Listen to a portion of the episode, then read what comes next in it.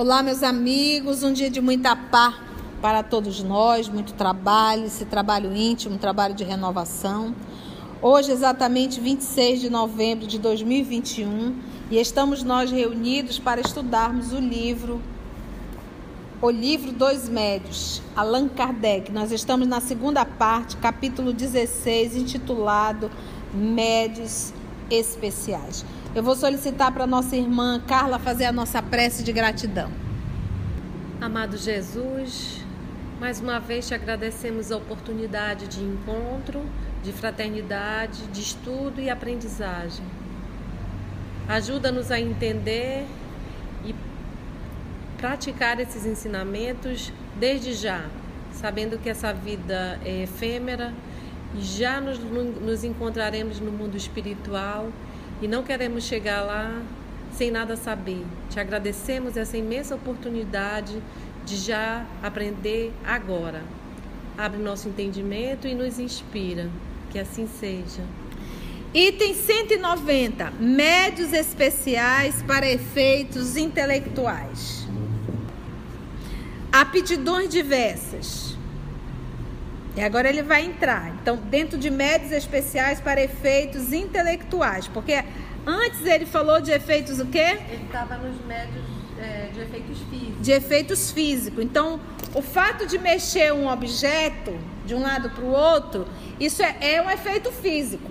Agora, se esse objeto começar a falar assim, se for, eu vou lhe fazer uma pergunta. Se for sim, bata uma vez. Se for não, bata duas vezes. Aí a gente passa a ter realmente uma ação aí o quê? Inteligente. Vamos usar que ele vai falar em médios especiais para efeitos intelectuais. Aptidões diversas.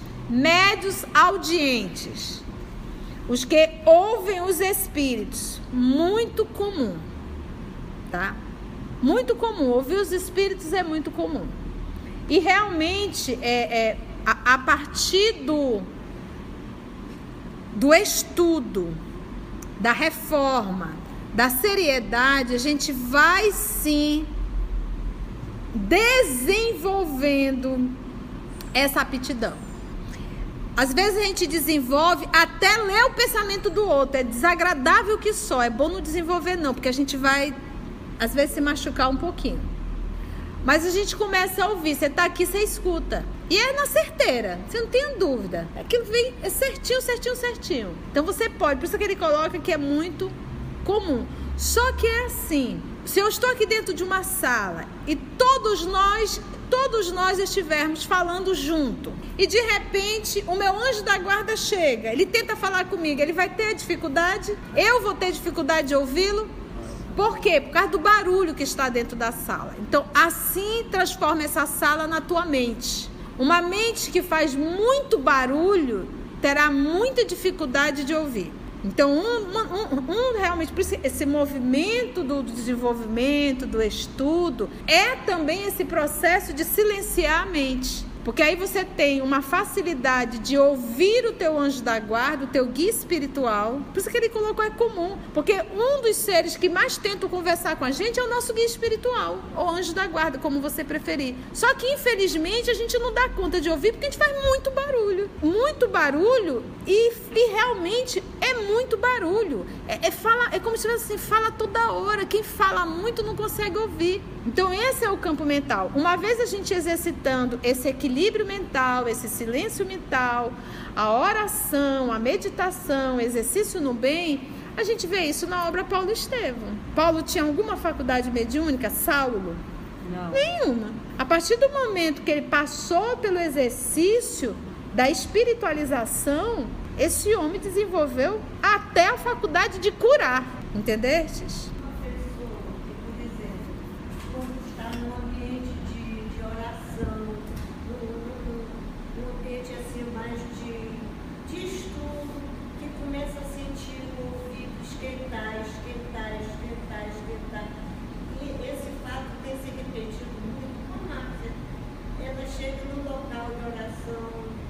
onde ela está fazendo, que ela começa a fazer, ela começa a sentir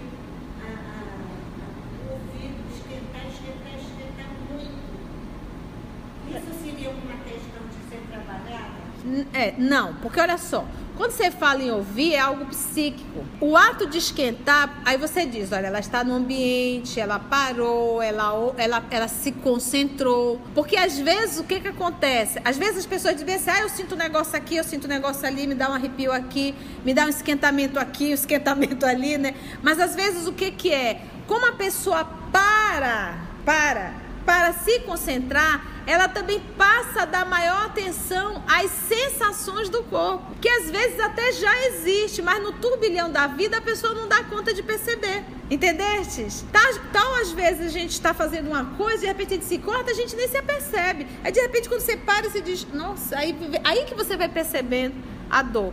Então pode ser, porque no processo realmente de ouvir os espíritos, você não ouve aqui, você ouve aqui dentro. É psíquico, é psíquico. Titia, como diferenciar? Se você for honesto, você vai perceber. Por quê? Porque difere da tua forma de ver, de pensar e de falar. E às vezes essa fala vem contra o que tu estava pensando. Então, temos sim a capacidade de desenvolver. Então, aqui ele já falou, muito comum. Agora, uma mente barulhenta, uma mente vaidosa, porque às vezes a gente tem a vaidade de ser médium. Aí você pode se enrolar todo, não brinque com mediunidade. Você pode sair daí dizendo: olha, o Espírito está aqui me falando isso e isso. Não está falando nada, você está viajando. Isso é um perigo, tá bom? Eu vivi uma experiência muito interessante. Eu estava numa empresa e apareceu um, um, roubo na empresa. E a coisa foi tomando uma proporção maior. E ficou, ficou uma situação, eu era gerente da empresa, então ficou uma situação muito delicada. E eu digo, e agora? E agora? E agora? Então, envolvemos ter que fazer, não chegamos nem a fazer BO, mas chamam para conversar, chamam para conversar, aquela pressão, aquele ambiente difícil. E um belo dia fiz auditoria para poder ver o valor que já estava, o volume do rombo. E aí um belo dia eu acordei em casa, sentei, finalizei minha prece e veio aqui, quem está roubando é fulana. Só que não tem como provar, né? Não, e eu disse, quem está roubando é fulana. Eu disse, mas como isso? Aí eu digo, e agora? vou fazer o que com essa informação? Eu sabia o que eu ia ter que fazer, né? Chamei, então, a proprietária, sabendo que eu sou espírita, eu disse, olha, assim, assim, assim. Aí ela olhou para mim e disse assim, e tu não erra, né? Eu digo, normalmente não. Só que agora eu vou direcionar minha atenção. Para encurtar a história, era verdadeiramente ela que estava roubando. Com direito à prova e tudo, nós conseguimos. Você acredita nisso? Entendestes? Com direito à prova e tudo, nós pegamos o roubo. E eu não esperava. Aquela, aquela pessoa trabalhava ao meu lado. Como diz assim, é interessante quando Jesus vem assim. O pessoal pergunta: Senhor, e quem será que vai te trair? Aí Jesus está levando a mão para o prato e Judas também. E ele diz: Aquele que divide o prato comigo. E o Emmanuel comenta: Quem é realmente que nos traz, senão aquele que divide o prato com a gente? Aquele que está, às vezes, bem próximo da gente. E ela trabalhava bem próximo. Né? Então, então é isso. Então difere de tudo aquilo que você está pensando. Podemos desenvolver? Podemos. Agora, às vezes a gente tem que aguentar. Então, às vezes a gente tem a vontade a gente não consegue desenvolver por quê? Porque a gente não tem equilíbrio emocional. Porque às vezes a pessoa está olhando para ti, você escuta, sabe que aquilo que a pessoa está falando não é verdade, e você fica com aquela cara de mané, fazendo de conta que é verdade. Mas você já sabe que não é, você não pode utilizar isso para humilhar a pessoa. Então, então tudo isso é avaliado. Vai desenvolver, tem a vontade, tem. É uma pessoa que está se moralizando, tá? Mas não vai ter estrutura emocional. Não vai ter estrutura emocional. Vai fazer mal para ela e para quem estiver. E aí a pessoa ainda vai se comprometer. Então é melhor não. Não dá. Então, muito comuns, o médios audientes. Abre aspas. Há muitas pessoas que imaginam ouvir o que só existe na sua imaginação. Imagina. Vozes da sua cabeça, e não é. E isso, gente, é para tudo. Às vezes a pessoa está aqui no livro André Luiz Obreiros da Vida Eterna. O cidadão estava sentado lendo o seu jornal, revista, seja lá o que for, e de repente tinha um espírito que queria beber, mas ele precisava de um instrumento. Aí ele chega próximo e diz: Vamos beber? Aí ele está ali lendo.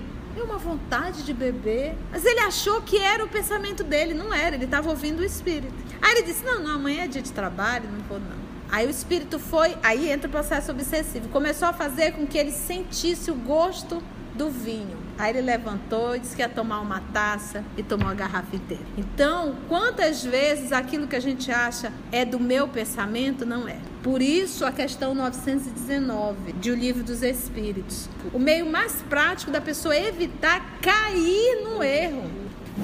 Eu gosto sempre quando você vai falar nisso, a gente pegar a questão 919 de O Livro dos Espíritos, para nós termos assim uma maior consciência do que que significa a questão 919. Aqui, olha, 919. Olha a pergunta: qual meio prático? Prático, praticidade mesmo.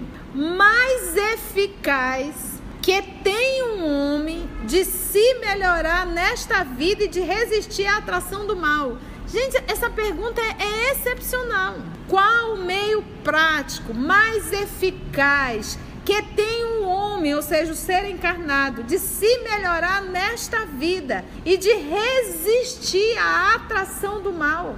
O sábio da antiguidade, Volo disse: conhece-te a ti mesmo. Então, nesse processo, está aqui, ó, conhece-te a ti mesmo é um meio prático, eficaz, que nós temos aqui de nos melhorarmos nesta vida e de resistir à atração do mal. Por quê? Porque você faz aquele movimento, você se conhece.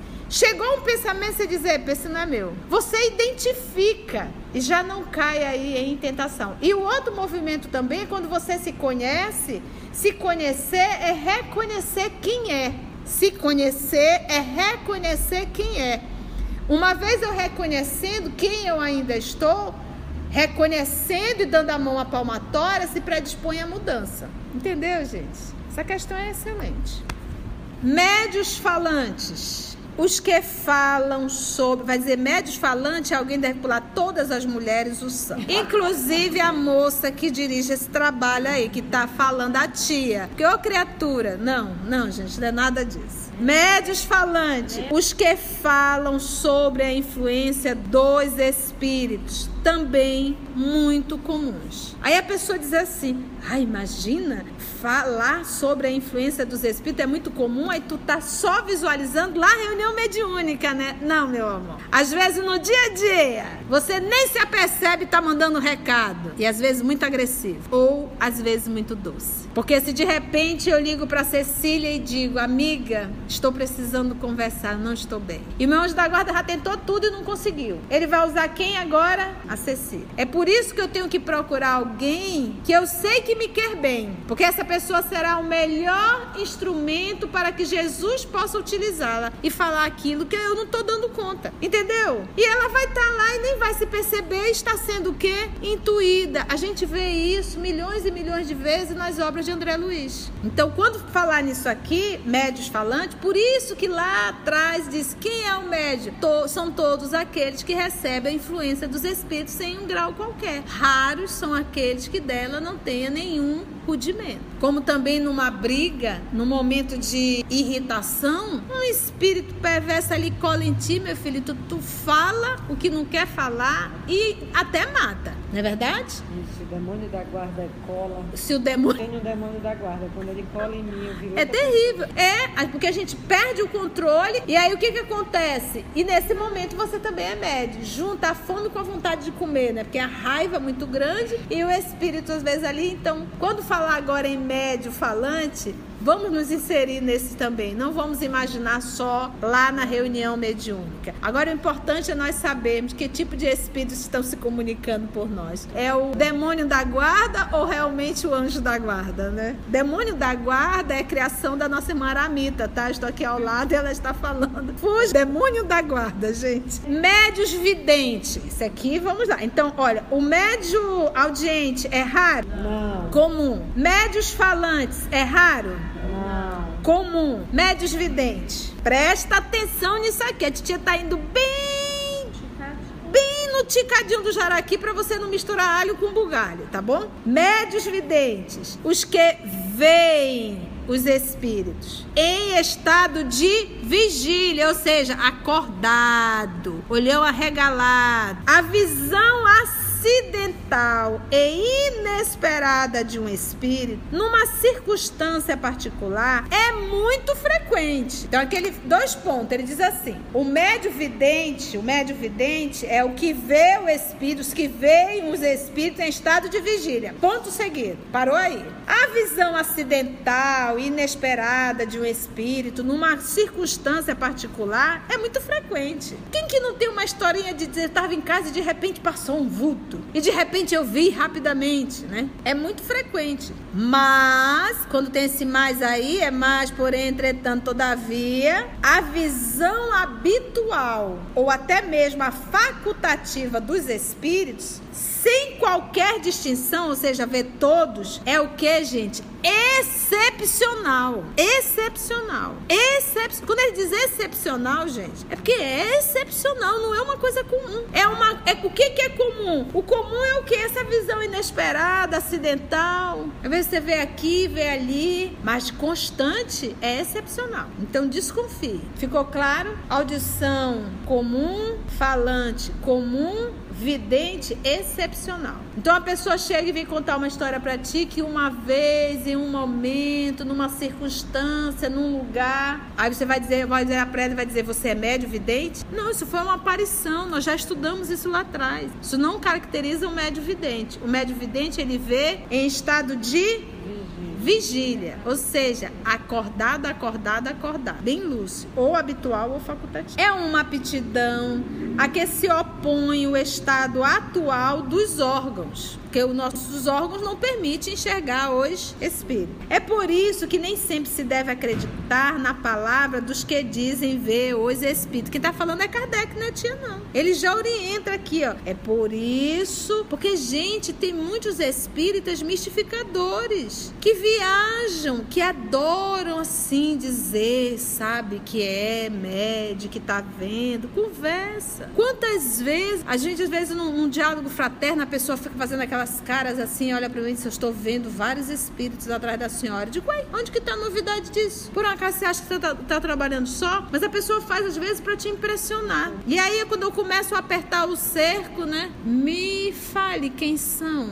Me diga como são. Aí a pessoa já fica, não, é porque tá meio assim. Aí... Basta você apertar, porque não estão acostumados, tá bom? Médios inspirados são aqueles cujos pensamentos são sugeridos pelos espíritos à revelia do medianeiro. Ou seja, o médium quer? Não. Me... Não, a revelia dele. Seja com relação aos atos comuns da vida sejam que dizem respeito aos grandes trabalhos da inteligência. E aí ele pediu para ver o item 182. Esses são os médios o que inspirado, que nós já falamos. É comum? É comum. É, é comum. É como ele não colocou, mas é, todos ele nós fala, recebemos. Ele fala, os escritores, de maneira geral, eles são médios inspirados. Os artistas, artistas, é. Médios de pressentimento. Lembra que ele diz que se confunde um pouco, né? Pessoas que em certas circunstâncias têm uma vaga intuição de coisas comuns, vulgares aí de comum, que ocorrerão no futuro, tá? Então, os inspirados, você tá ali fazendo alguma coisa e tem uma inspiração. O médio de pressentimento, ele tem uma, como ele coloca aqui, ó, em certas circunstâncias tem uma vaga intuição de coisas comuns que ocorrerão no futuro.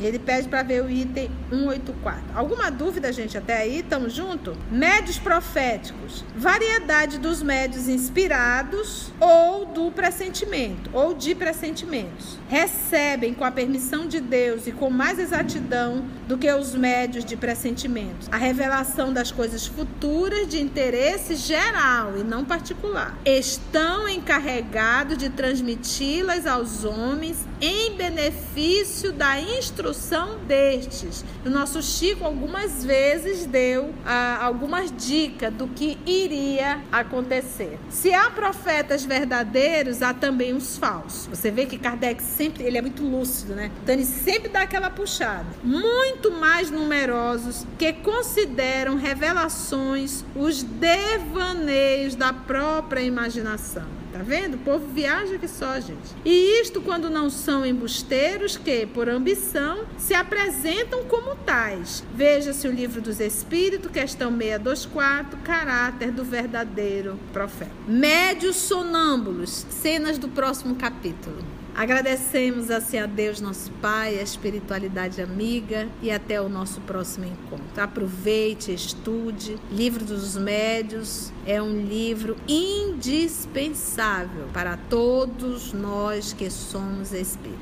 Até o nosso próximo encontro. Agradecemos a espiritualidade amiga. Que assim seja do Cristo ele é sempre coletivo, ele não é individual, não está centralizado sobre a cabeça de um. Somos o EOS, esse grupo que Jesus foi construindo ao longo dos anos. E estamos nós aqui estudando e tendo a alegria de poder compartilhar com todos vocês.